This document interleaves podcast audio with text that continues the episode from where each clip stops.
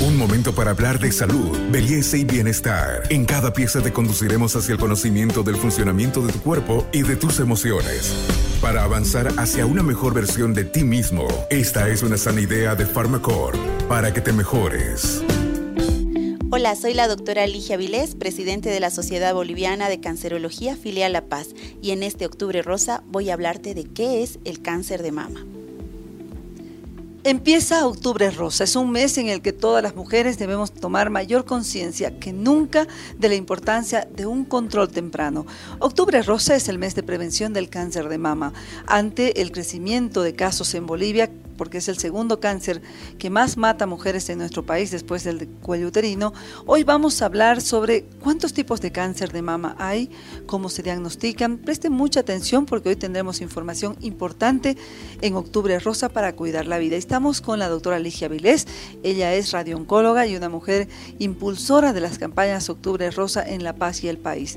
Presidente de la Sociedad Boliviana de Cancerología Filial La Paz, con toda la información que necesitamos para transmitirse a ustedes y que podamos hacer juntas la lucha contra el cáncer de mama. El cáncer de mama es uno de los tumores más conocidos a nivel mundial. Se desarrolla de las células que conforman el tejido mamario. Existen tres tipos fundamentales, el carcinoma ductal invasor, el carcinoma ductal in situ, el carcinoma lobular, que puede ser invasor o in situ, y existen algunos otros tipos más raros de la enfermedad. Se desarrollan principalmente en los ductos de la mama, en las glándulas que producen la leche y en el tejido conectivo que conforma nuestro tejido mamario. ¿Cómo podemos detectarlo? Existen eh, distintas etapas del cáncer de mama donde los síntomas se van a hacer más llamativos para nosotras, pero fundamentalmente es detectarlo cuando no es ni visible a los ojos ni perceptible al tacto y esto se puede detectar en forma muy temprana a través de una mamografía. ¿Por qué hacemos hincapié en que es muy importante la detección temprana? Porque la mamografía puede detectar este cáncer cuando apenas son células microscópicas que se están desarrollando y en esta etapa de la enfermedad donde solamente es visible con estos métodos de diagnóstico, la probabilidad de curación es prácticamente del 100%. En las otras etapas, cuando el cáncer ya ha tomado una forma, un bulto y nosotros ya podemos sentir una nodulación, lógicamente tenemos que hacernos el autoexamen y si detectamos un bulto pequeño, acudir inmediatamente porque aún estamos a tiempo de la curación.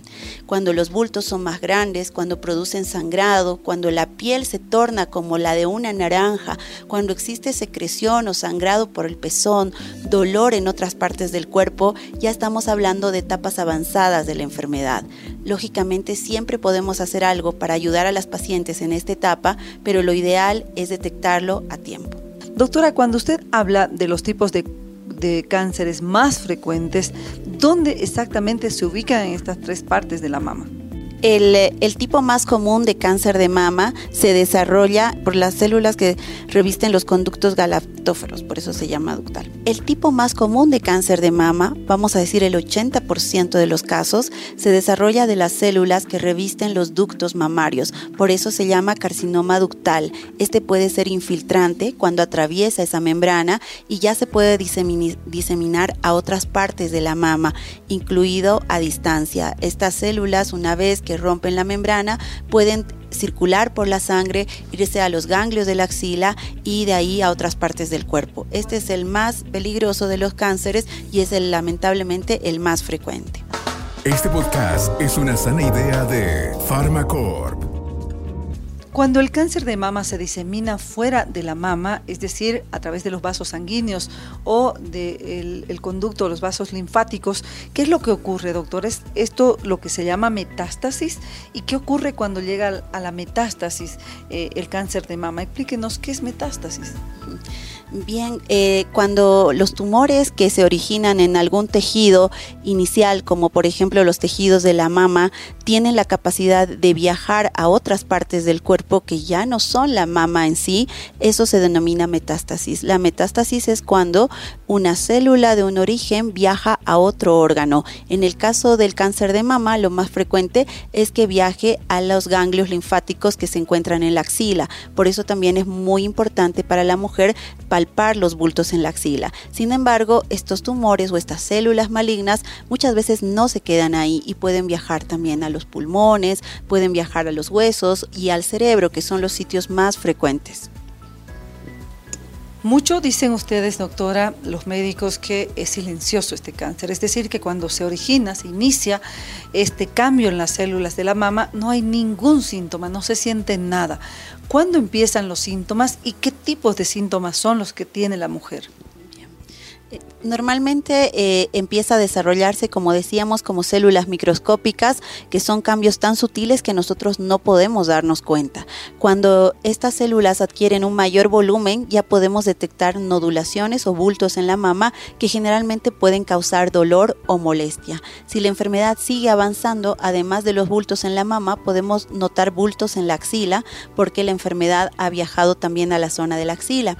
También podemos ver unos cambios en la coloración de la piel, que es cuando la enfermedad ya está comprometiendo el tejido de la piel. Entonces se ve la piel como el color de la piel de la naranja, como enrojecida. Finalmente, si estas células crecen y afectan los ductos mamarios cercanos al pezón, puede haber sangrado o secreción por el pezón, que es otro de los síntomas del cáncer de mama. Y cuando ya existen síntomas a distancia como dolor de cabeza, dolor de huesos, además de los bultos localizados en la mama, podemos pensar o sospechar que esta enfermedad ha viajado a otros órganos de nuestro cuerpo. ¿Qué es lo que debemos hacer para detectar, doctora, oportunamente? Y como el cáncer, usted lo menciona, es silencioso y solamente se manifiesta ya avanzado, ¿cómo podemos nosotros mm, anualmente tener un control? ¿Es posible esto? Eh, sí, sabemos que el cáncer es más frecuente en las mujeres mayores de 40 años, por eso se recomienda que una mujer que ya cumplió los 40 años empiece a hacer sus chequeos rutinarios con mamografías una vez al año. Este estudio eh, nos puede ayudar a detectar la enfermedad antes de que nos dé cualquier síntoma, lo que hace que detectemos la enfermedad en una etapa microscópica y que tengamos una probabilidad de cura de prácticamente el 100%. Imagínense esa gran diferencia. Si además de hacer las mamografías anuales, nosotros hacemos un examen rutinario, que es una autopalpación que la podemos hacer después del baño, examinar nuestra glándula mamaria, examinar la axila, visualizar si hay algún cambio, visualizar si hay alguna secreción por el pezón, esto también ayuda a la detección temprana. Entonces la solución está en nuestras manos. Realmente un examen clínico es algo que todas podemos realizar en la casa. Recuerden que en este etapa nosotros ya detectaríamos un bulto, es decir, una etapa más avanzada, y la mamografía nos ayuda a detectar la enfermedad en lo que llamamos etapas preclínicas, es decir, antes de que la enfermedad nos dé cualquier síntoma. Soy Carmen Melgar, periodista de salud. Gracias por acompañarnos a través de Buen Vivir en este podcast. Con nosotros será hasta la próxima. Y ya lo saben mujeres, vamos a hacernos un control temprano.